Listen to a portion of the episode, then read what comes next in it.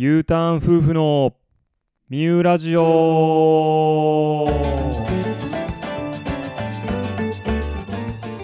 い始まりました。ミューラジオのポンタです、えー私たちは神奈川県三浦市に U ターンしてきた。幼なじみのアラサー夫婦です、えーこの番組はそんな私たちが大好きな三浦についてしっぽりと雑談していくだけというめちゃくちゃローカルでマニアックなラジオ番組です。三浦に住んでいる方住んでいた方三浦に興味がある方などなどいろんな方に聞いていただけたら嬉しいです。商業職ゼロ完全なる趣味としてお送りしています。ということで、第6回目の収録となりました。あの前回の配信からねあの2ヶ月ぐらい、えー空いてしまって本当にすいませんでした。あのちょっとこの抹茶のねお腹の状況とかもあってなかなかこう時間がえー、と作り出せずというところで、えー本当に、えーすいませんでした。別に誰もそんな聞聞かれてないからいいかなと思ったんですけど、あのー意外とねというか、あのー楽しみにしてますっていう、あのメッセージをくれたりする方が本当いてですね、すごくあの嬉しくてあの、やらなきゃななと思ってたんですけど、ちょっとあの抹茶のお腹優先でね、あのなかなかできずにっていうところで、えーお許しください。あの冒頭でね、抹茶の声が聞こえない時点でお察しいただけたかと思うんですけども、えーこの度まっちゃんが、えー無事女の子を出産しました。えっと、今収録しているのが1月13日の夜なんですけども、えー昨日の未明明け方ですね、え未明に陣痛が来まして、えそこから約12時間経って、え生まれました先生や助産師からはですねあの今日は生まれないかなとかも言われたんですけども、えっとまっちゃんが本当に、えーよく頑張って、えー産んでくれました。あのもちろんこんな苦しい思いがね長く続いてほしくないからっていううまあ、頑張ったっていうねこともあると思うんですけどあのまっちゃんが頑張ったもう一つの理由、えー皆さん分かりますかね？あのヒントは先日の成人の日なんですけども、えっと今生まれた子供が成人の日を迎える日、えつまり2043年の、えー成人の日っていつだと思いますか？えっと調べるとですね1月12日なんですね。で、まあ、この日に大手を振ってお酒を飲んでほしいという、まあ、そういうのもあってまっちゃんはちょっとこの12日中に産むというふうに頑張ったというところがね、まあ、陣痛始まったぐらいのタイミングでね、ちょっと言ってて、あのこの着眼点にはね、正直あの、うん、自称主語の僕もね、すごいびっくりしたというかね、えーと笑っちゃいました。はい、あのーまあ、つわりのね、あの肉体的、精神的な、えー苦痛をはじめとしたね、あのまあ、妊娠中の、まあ、あれこれですね、あとは出産時の痛み、えーそして出産後の痛み、まあやっぱあるんですよね。本当にこれを乗り越えられる女性っていうのは、えー本当にすごいなと、まあ、女性は強しだなと。いうふうに、えー改めて思いました。あの僕も、えーこのコロナ禍でね、えーと運よく立ち会いもできたんですけども、えー本当にあのうん、まあ、手を握ってね、え泣きながら頑張れと、えー叫ぶことしか、えーできませんでした。本当に男はね、あの無力ですね。はい、えー、まっちゃん、本当に、えーありがとう。もともと頭が、えー上がりませんでしたが、えもっと上がらなくなったと思います。もう地べたに頭がつきそうですね。はい。まあ、この妊娠時のね、えーとか出産時の話っていうのは、まあ、どっか別のタイミングでね、えーぜひまっちゃんと一緒に、えーできたら、いいと思っています。あのーちょっと今日見切り発車でね、あの僕一人でやろうというふうに思ったんですけども、あ、そう、ちなみにあのまっちゃん今、あの入院していてね、えー数日後にちょっと退院するんですけども、今ちょっと家僕に、家にね、僕が一人しかいないんで、えーまあ、このタイミングで逆に収録できるのって今しかないかなと思ったんで、えっ、と、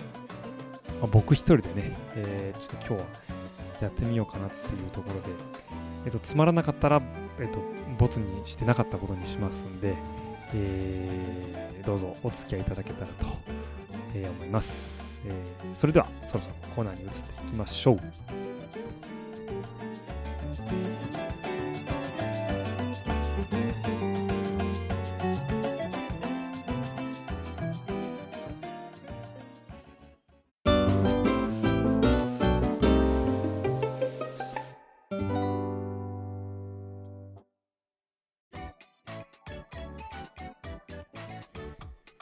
て本日の三浦トピックということで、えー、こちらのテーマでは私ポンタが決めた三浦に関する一つのテーマを掘り下げて雑談していきます、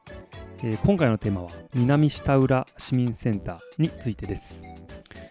あの市民センターっていうね、あのー、言葉のつく、えー、施設。三浦市内には、えー、今のところ3つあるんですかね。えっ、と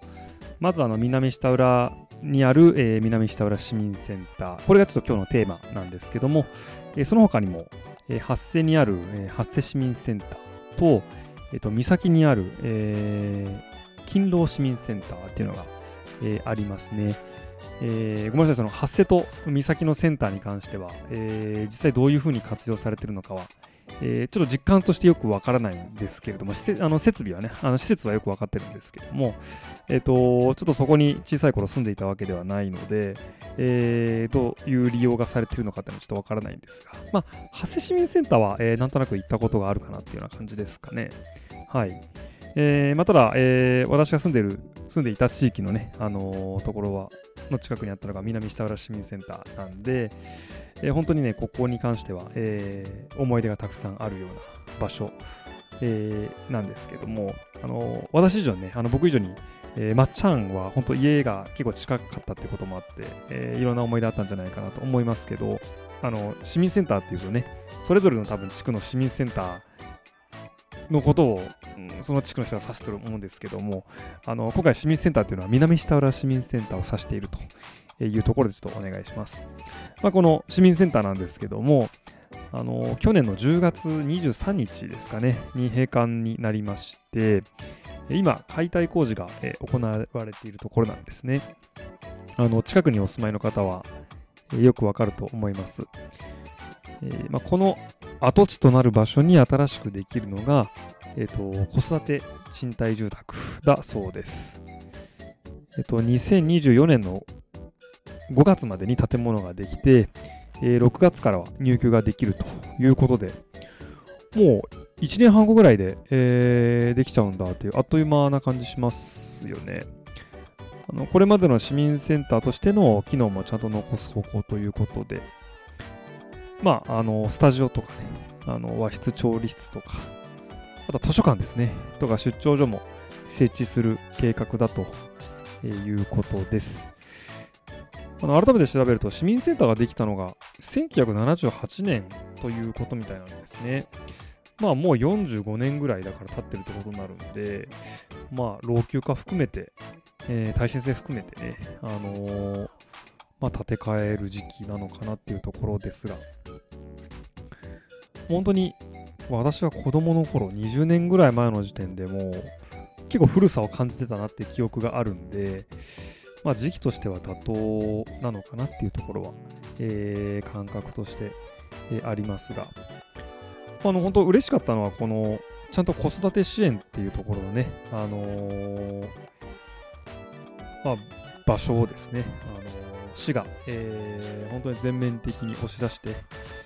えーまあ、事業化したっていうところは、えー、本当に素晴らしいことだなと思います。確かこれは、えっと、移住者向けの物件なのかな？だから地元の人が引っ越すってことができるのかはちょっとわからないというか、多分移住し、移住促進っていうところが多分大義としてあると思うんで、えっと、まあ、そうですね。あのー、まあ、これでね、若い人口が、えー、と増えてくれたらすごく、あのー、嬉しいですよね。あのー、私たちも物件をね、こっち引っ越す物件探すときに、あのー、この話を聞いてね、わ、なんか、ちょっと時期が違かったらね、あの、僕たちも子育て世代として、まあ、U ターン組になっちゃいますけど、あの、住めたらいいねっていうのは思ってましたが、ちょっとね、時期がもう時期だったんで、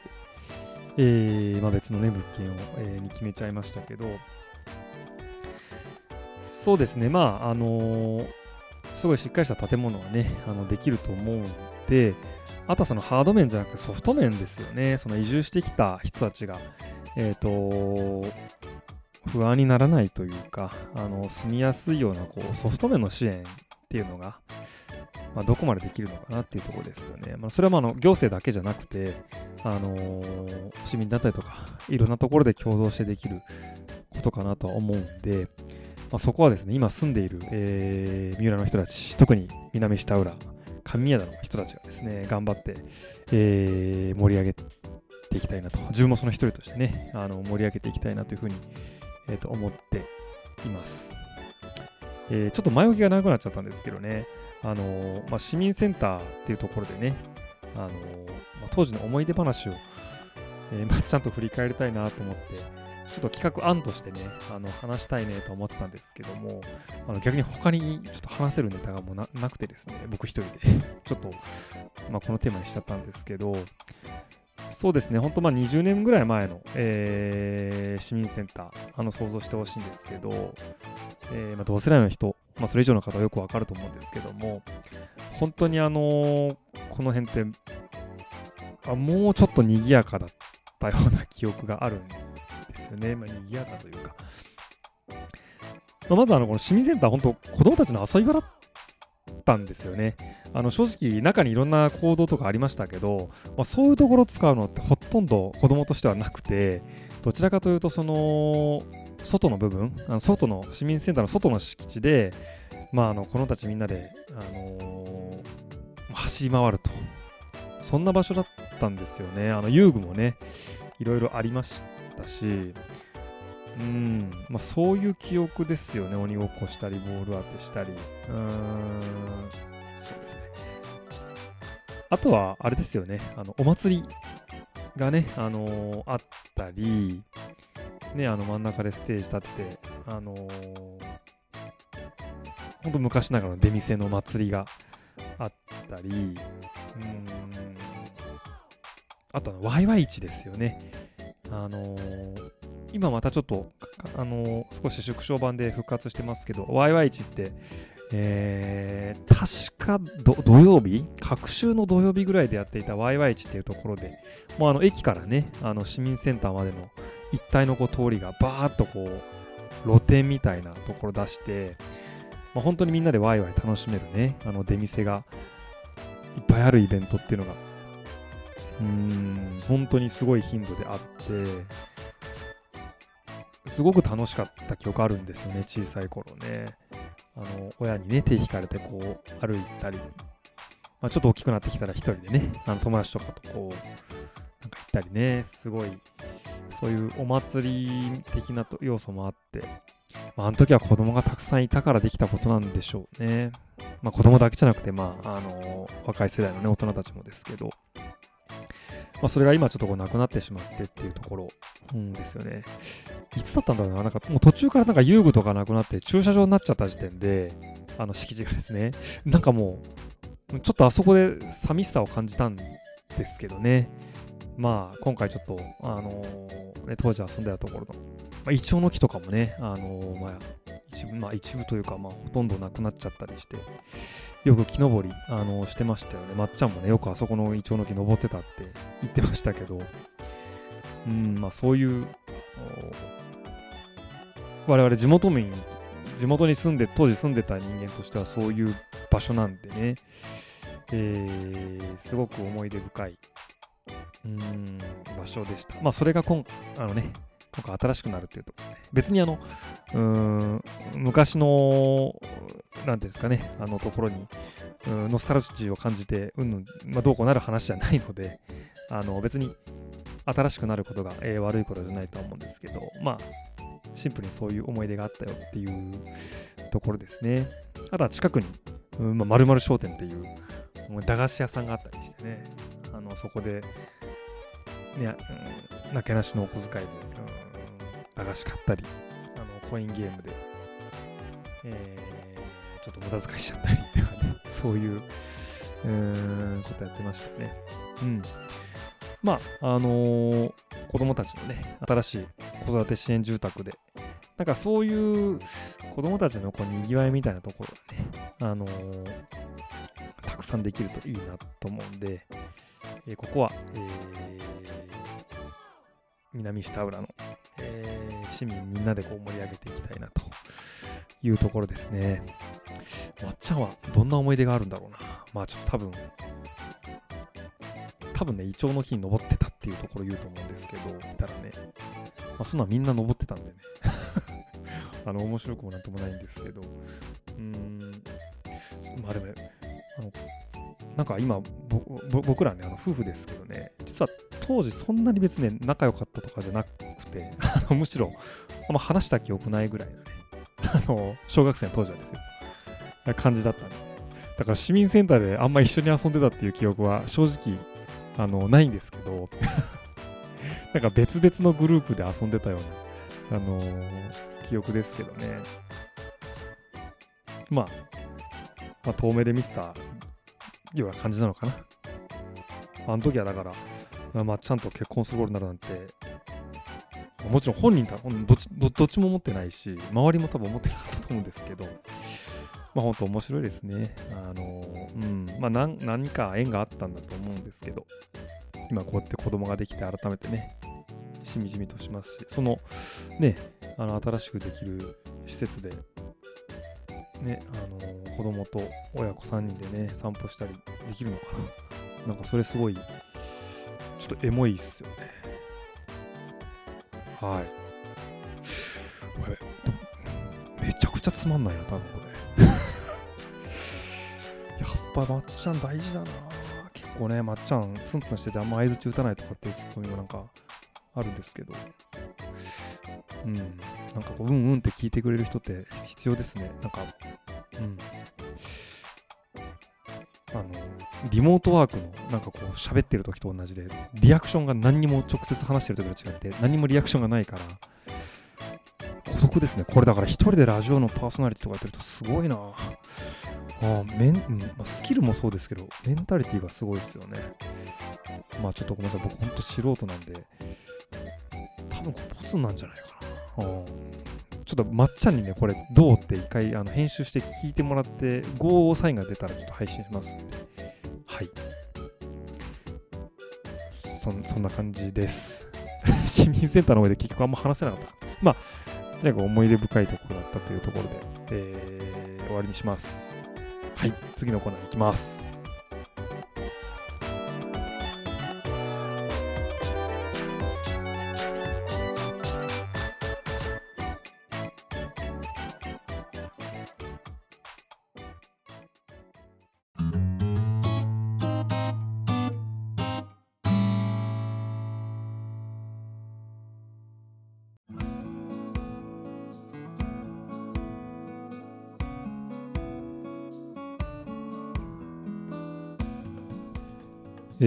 続いては夫婦の小話ということで、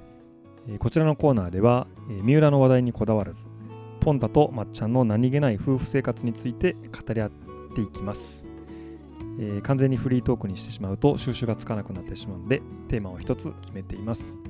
えー、今回のテーマは浮かせる話についてです。前回のねあのトイレ掃除論争論争じゃないや。えっとトイレ掃除談義で、あのー、出たんですけどね、あの浮かせる話っていうところで、ちょっと次回にっていうところだったんですけど、これもね、本当に、あのー、僕とまっちゃんがね、あのー、意見が分かれるという、分かれるというかね、僕が考えもしてない、うん、その価値観があったというところ。のお話なんですけど、まあ、要はね、あの浮かせるってまあそのままあの浮かせるっていうことなんですけど、あの地面というかね、こう、床面にこう、付着、密着しておい、なんつったらいいんだろうな、これ。うんと、とにかくね、あの、物をね、できるだけ床に、床というか、この面に置きたくない、浮かせてたい、壁にこう貼っつけたいってイメージですね。っていうような、あのー思考がまっちゃんにはありまして。わかるかな、まあ、ちょっと具体例で言ったらいいと思うんですけど例えばあの、うんと、浴室のねあのシャンプーとかあるじゃないですか。あれ普通に、まあ、シャンプー台とかも普通にあるじゃないですか。あの最初のもうもうデフォルトのこう設設備としてあの設備としてねだそれをうんと、まあ、僕は普通にシャンプー、ボディーソープ、コンディショナーとか、まあ、洗顔フォームとかバッて置いてますけど、もうそれが許せないと。その床に、床っていうのはその面に置いてるのがもう許せないと。まあね、でも、ちゃんとね、あの、まっちゃんの、あの、ロジックもあって、要は、その水場、特に水場でそういうふうなところ、まあ、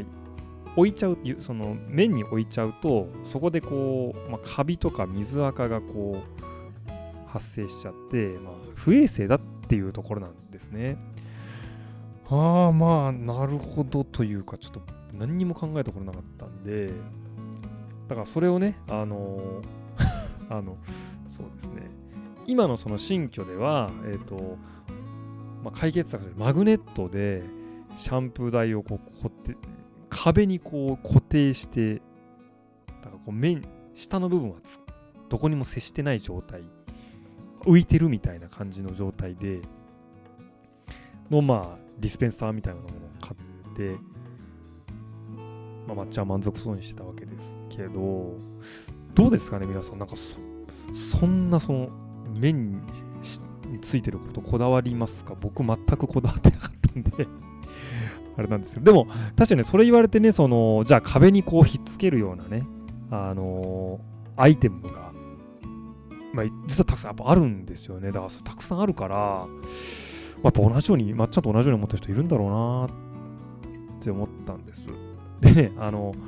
そうそのシャンプーとかね、あの、前の賃貸のあの物件にはこうなかなかこうマグネ磁石とかもついてなくてつけれなかったんで、あなんだこのボディタオルとかをかけるようなこう浴室内のね、あそこにのとこにこう一生懸命こうシャンプーを乗せて、シャンプーとかコンディショナーとか乗せて、もうなんかちょっとでも衝撃があったらすぐ落ちちゃうような感じなんですけど、もうどうしても床に置きたくない、まあ、地面に、あの面に置きたくないから、そこに無理やりなんか置いてるみたいななんか状態のでなんかしのいでたんですけど、まあ、それぐらいやっぱこだわりがあるとこなんですよね。でね、まあ、その浮かせるだけだったらまだあれなんですけど、あのー、そのまあ、いや水垢とかカビとかが本当にもう嫌いなんで、あのも僕も別に好きなわけじゃないですけどね。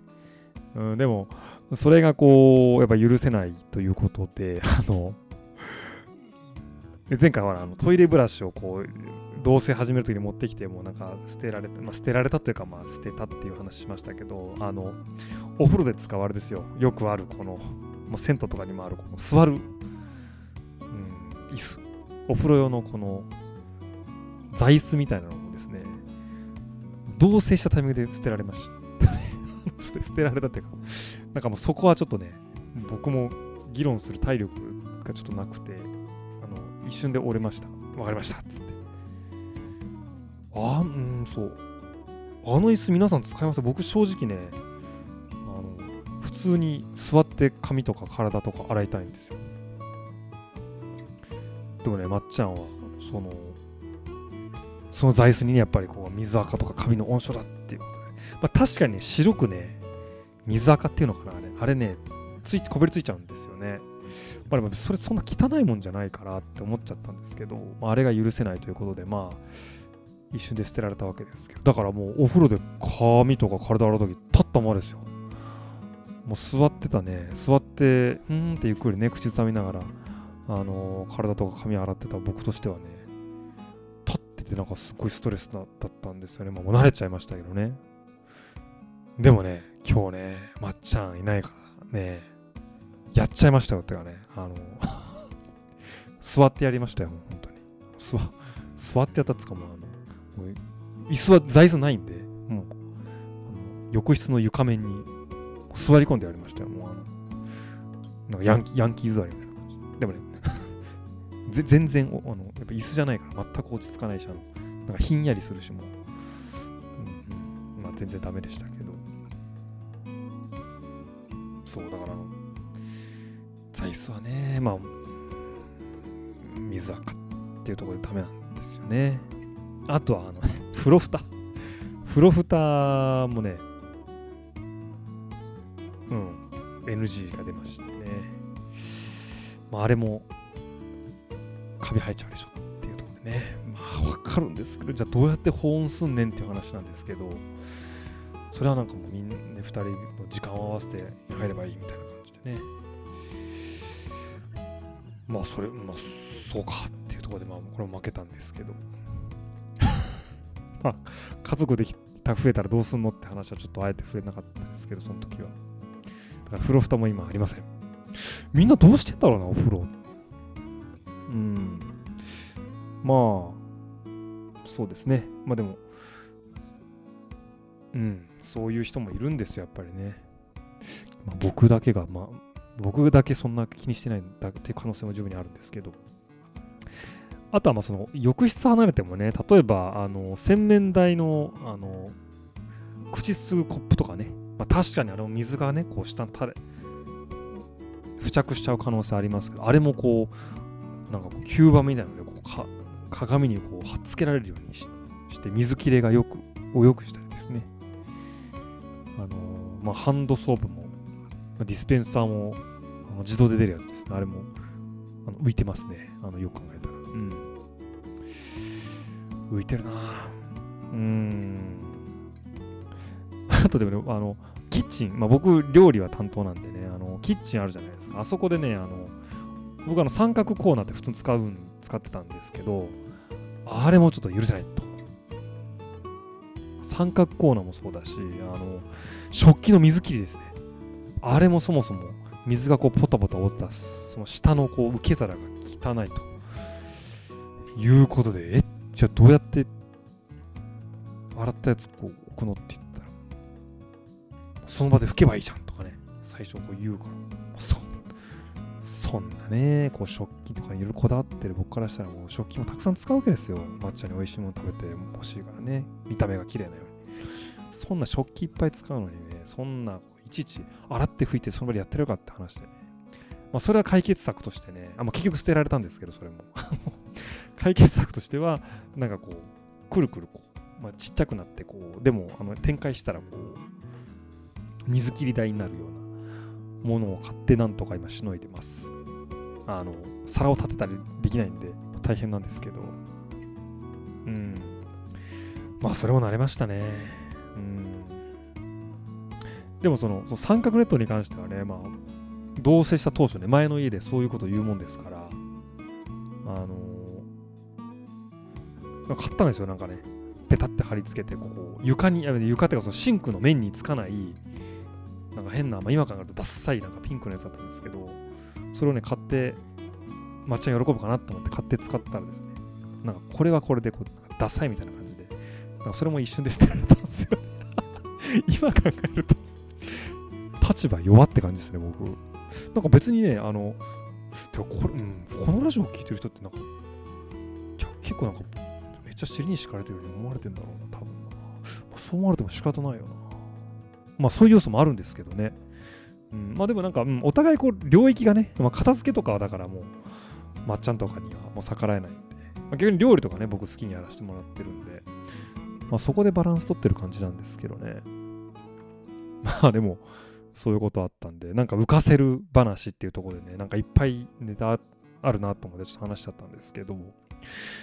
皆さんの家どうですかね？うん意外とでもね、まっちゃんの実家はそんな浮かせてないんですよね。ご実家はね。あのうん、だから、まあ、どう、なんでそういう感覚、実家がそういう風にやってきた方はわかるんですけど、ご実家がそうでもないのに、なんでそういう価値観になるのかなっていうのは結構謎なんですけど、皆さんの家はどうしてますかね？はい。やばいな、なんか、愚痴みたいになっちゃってるし、なんかそそういう時だけなんかすごい自分の中でなんか盛り上がっちゃうな。うん。まあ、ちょっと抹茶の言い分もいろいろあるんですけど、今回僕の主張だけちょっと言わせてもらっちゃったんですけどね。まあ、あの前回も言いましたけどね、あの僕がかなり大雑把な性格だっていう、まあ、悪く言えば大雑把ですよ。よく言えばおおらかなんですけどね。あのそういう性格の持ち主なんで、うん。まあ、本当に、あのこのね、一つ屋根の同じ、まあ、川の飯食ってる夫婦でもね、こんだけ価値観が違うって、本当にダイバーシティをね、実感する毎日ですけどね。はい。まあ、なんとか、そんな感じですけど、うまくやってますんで。はい。そう、だから、なんか、どうやったらその違うね、価値観なのにこううまくまとまるんだっていうところも時々聞かれたりもするんですけど、やっぱりお互い自分の得意分野を持ってるからじゃないか、うまくいってんじゃないかなと思っていて、これ多分ね、僕が料理もね、あの家事も何もしない人間だったらね、多分全部抹茶の主張でこう、押し切られて、多分僕はすっごいストレス溜まってたと思うんですよね。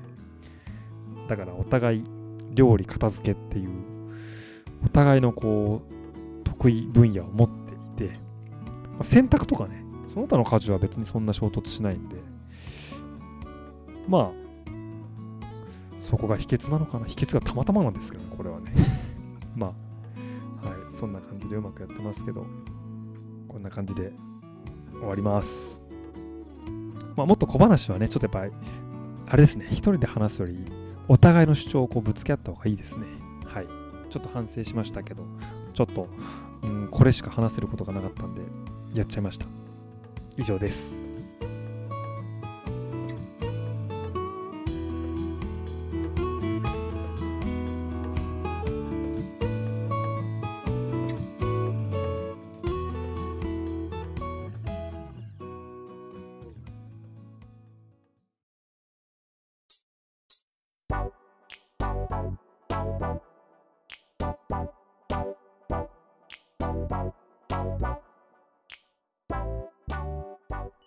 あっという間にエンディングとなりました。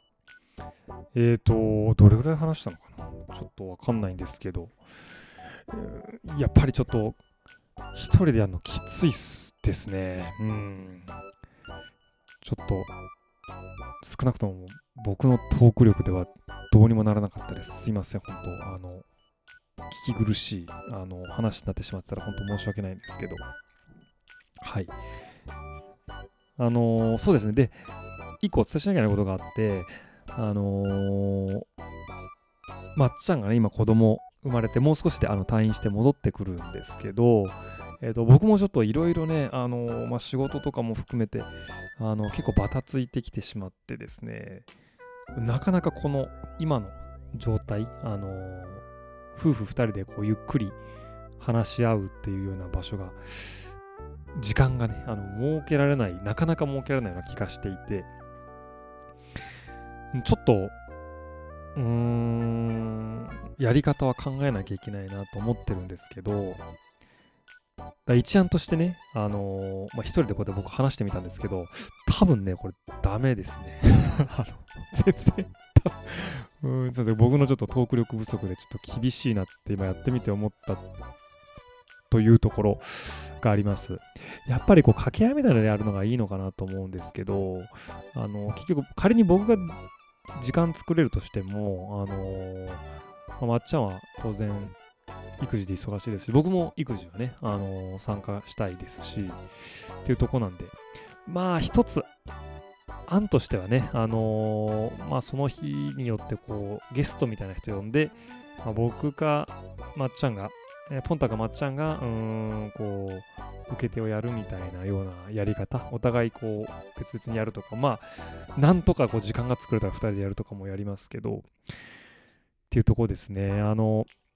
もともとこれラジオ始めた時から、あの、子供が生まれるだろうということは分かっていたので、あの、全然、その生まれるまでの期間っていう、期間限定でやるつもりはなかったんですけど、ちょっと、あのやっぱりいざこう、このタイミングになると、いろいろ厳しいところもあるなって思ったんですけど、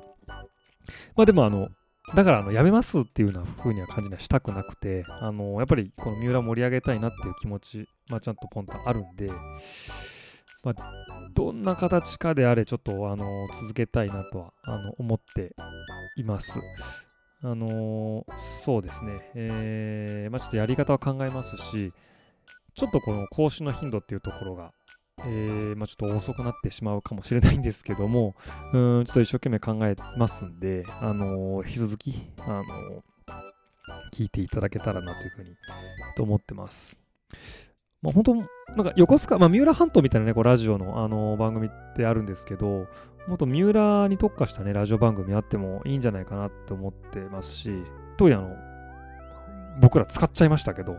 なんか他になかったんでね、ミューラジオっていうなんか響きもいいじゃないですか。だから別にこれ他にね、あの、うん、なんかね、それこそ市民交流センターとかでね、なんかこうやったら面白いんじゃないかなと思うんですけどね、あの、ミューラジオっていうか、もうね、それぞれ。